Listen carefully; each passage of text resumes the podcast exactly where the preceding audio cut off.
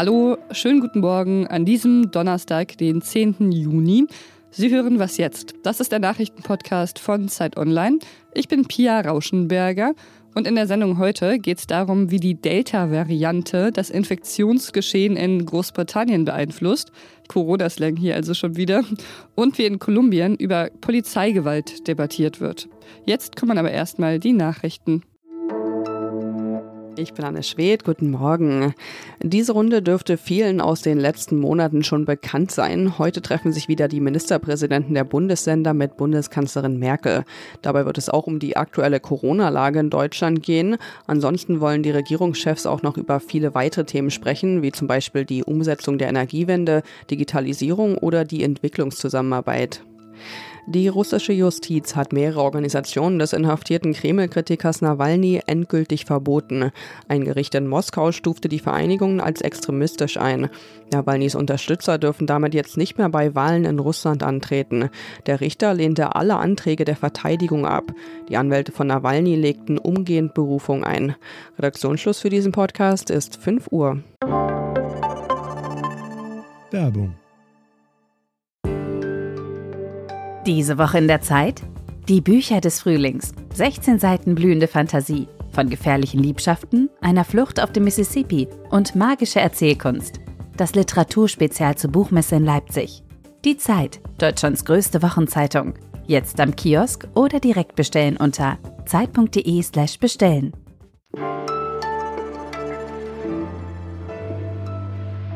Ja, schade. Wie die MinisterpräsidentInnen können auch wir hier die Corona-Situation noch nicht ganz von der Tagesordnung streichen. Dazu passieren leider immer noch viel zu viele Dinge, die einen aufhorchen lassen, also mich zumindest.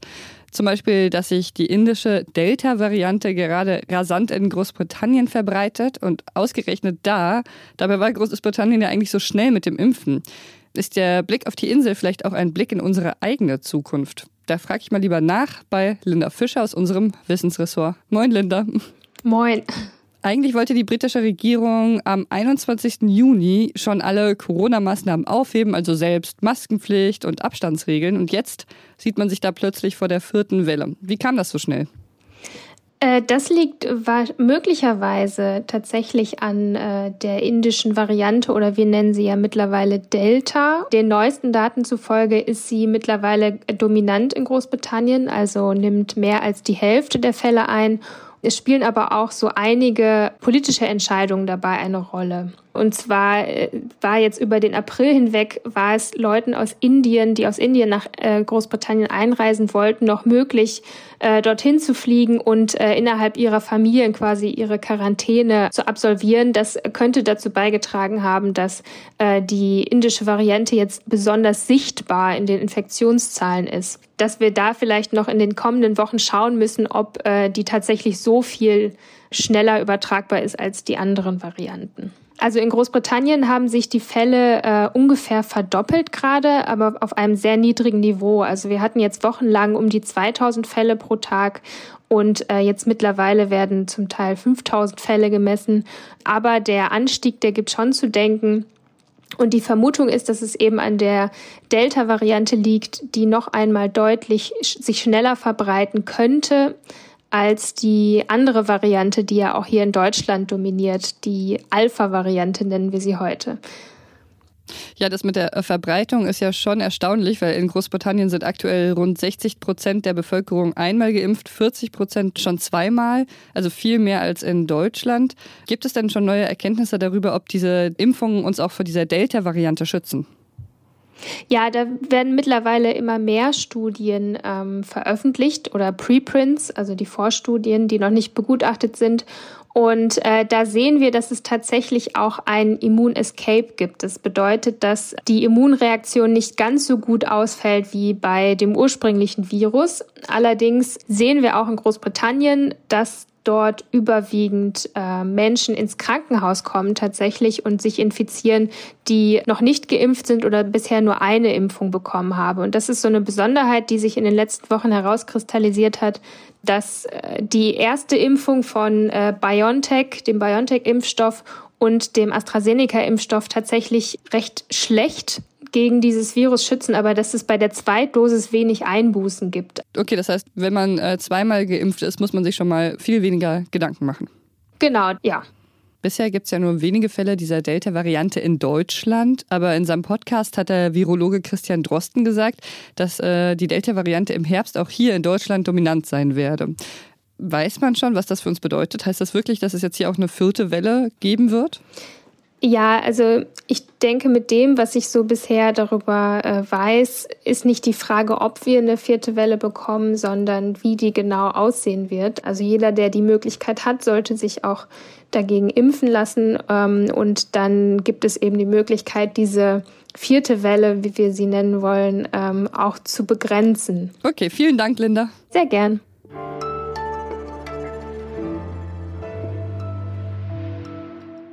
Und sonst so? Also, wenn mich etwas an Gott, den Bewahrer alles Guten glauben lässt, dann Meldungen wie diese hier. Israelische Archäologen haben ein rund 1000 Jahre altes Hühnerei südlich von Tel Aviv entdeckt. Und das Ei war intakt. Ein Teil der Flüssigkeit war zwar durch einen Riss herausgelaufen, aber das Eigelb war noch komplett erhalten. Und das ist ja eh immer besser als das Ei weiß. Da kann man ja schon mal an etwas überirdische Kräfte glauben. Und damit bin ich wohl nicht allein. Das sagt zumindest mein Kollege Hannes Leitlein. Er beobachtet, dass viele von uns, die denken, sie seien eigentlich nicht religiös, dass wir aber einen Hang dazu haben, religiöse Rituale zu machen. Also zum Beispiel Yoga oder vielleicht Symbole zu suchen, wie zum Beispiel so ein Ei. Dass wir also ohne es zu wissen eine Form von Religiosität praktizieren. Ja, wenn Sie sich jetzt denken, was für ein Quatsch, dann lesen Sie am besten gleich mal seinen Text. Den verlinke ich Ihnen in den Show Notes. Über die Proteste in Kolumbien hatten wir hier im Podcast ja schon kurz berichtet. Nach wie vor protestieren die Menschen gegen die Regierung. Zuerst ging es dabei ja um diese Steuerreform, die wurde zwar zurückgenommen, aber mittlerweile richten sich die Proteste einfach auch gegen die Regierung allgemein. Und es sind äh, mehr als 60 Menschen bei den Protesten gestorben und sehr viele werden vermisst. Human Rights Watch sagt sogar, dass die Polizei mit gezielter Gewalt gegen die Demonstrierenden vorgegangen sei. Seit Dienstag äh, überprüft eine Mission der Interamerikanischen Menschenrechtskommission diese Vorwürfe an die Polizei. Und äh, Antonia Schäfer ist freie Journalistin und lebt in Kolumbien. Hallo Antonia. Hallo. Wie ist denn die Situation in Cali? Da wohnst du ja. Was bekommst du da gerade mit von den Protesten? Also Cali war ja ähm, landesweit gesehen die Stadt, die am meisten von den Protesten ähm, betroffen war, vor allem aber von den Blockaden. Ich würde sagen, die erste Welle vielleicht der Proteste ist so ein bisschen abgeebbt. Es gibt nicht mehr jeden Tag Proteste in den Straßen. Trotzdem kommt es jede Nacht weiter zu Toten und zu ähm, Zusammenstößen zwischen Polizei und Demonstrierenden. Seit dieser Woche untersucht ja eine Menschenrechtskommission die Vorwürfe an die Polizei, dass sie eben massive Polizeigewalt eingesetzt hätte gegen die Demonstrierenden. Einige Organisationen fordern ja auch, dass die Polizei komplett umgebaut werden müsse.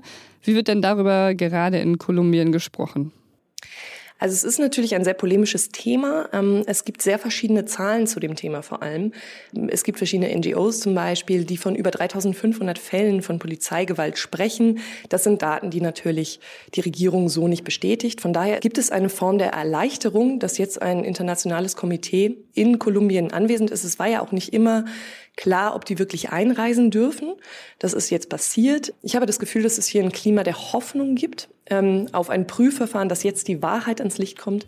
Diese Hoffnungen könnten allerdings überhöht sein. Also es sind jetzt Hunderte, die draußen vor dem Hotel ähm, demonstrieren, warten, ähm, wo eben die Kommission untergebracht ist. Und die Frage ist, ob diese Erwartungen tatsächlich so erfüllt werden können, wie die Hoffnungen das eben derzeit vorgeben. In Kolumbien sollte ja ein Friedensabkommen 2016 den jahrzehntelangen Bürgerkrieg zu Ende bringen. Aber jetzt flammen ja scheinbar diese alten Konflikte wieder auf. Würdest du auch sagen, dass die aktuelle Situation äh, mit dem Bürgerkrieg von damals, äh, der eigentlich beendet sein sollte, zusammenhängt? Also ich glaube nicht, dass man das direkt in Zusammenhang stellen kann, aber es gibt sicherlich Einflüsse. Also die Implementierung des Friedensvertrages ist auf jeden Fall nicht so gelungen, wie sich das viele Menschen gewünscht haben. Und nachdem die FARC und die Regierung das Friedensabkommen unterschrieben haben, entstand hier ein politisches Machtvakuum. Denn also die FARC hat natürlich auch eine, oder die Guerilla insgesamt hat natürlich auch eine politische Vertreterrolle irgendwo eingenommen. Und jetzt kann man zwar sagen, dass es irgendwie linke Parteien gibt, ähm, die die Anliegen, sag ich mal, der ärmeren Bevölkerung in den Vordergrund stellen, wie zum Beispiel jetzt auch der nächste linke Präsidentschaftskandidat Gustavo Petro. Aber in der derzeitigen Regierung fühlen sich verschiedene Bevölkerungsgruppen eben nicht gut repräsentiert. Und da könnte man vielleicht von einer Krise der Repräsentation sprechen. Vor dem Friedensvertrag gab es natürlich auch ähm, eine große Finanzierung von, von Waffen und von Security ähm, hier im Land, teilweise eben auch aus dem Ausland finanziert. Und da gibt es natürlich eine Militarisierung der Polizei, die weiterhin anhält. Ne? Und das merkt man natürlich auch an der Mentalität der Polizei. Also es geht hier weniger darum, die Menschenrechte zu schützen, als dass man eben als der starke Mann, der starke Militär auftritt. Und ich glaube, diese Mentalität wirkt bis heute nach. Vielen Dank, Antonia. Danke euch. Und das war die Morgenausgabe von Was jetzt? Mehr von uns hören Sie heute Nachmittag hier, dann mit meinem Kollegen Janis Kamesin. Feedback können Sie uns gerne schicken an wasjetzt.zeit.de. Ich bin Pia Rauschenberger. Machen Sie es gut. Ich war mal in Cali Couchsurfen und da hat uns unser Gastgeber erzählt, dass alle erfolgreichen kolumbianischen Filme von Drogen handeln. Ist das eigentlich noch so? Ähm, ich glaube, dass es einen ähm, Einfluss hat, aber es gibt mittlerweile, also gerade hier in Cali, die ähm, einer der Hubs der Künstlerszene und auch der Filmproduktion ist, gibt es viele spannende Projekte, die sich tatsächlich, tatsächlich auch eher, würde ich sagen, mit dem ländlichen Raum in Cali und den Mythen des Landes auseinandersetzen.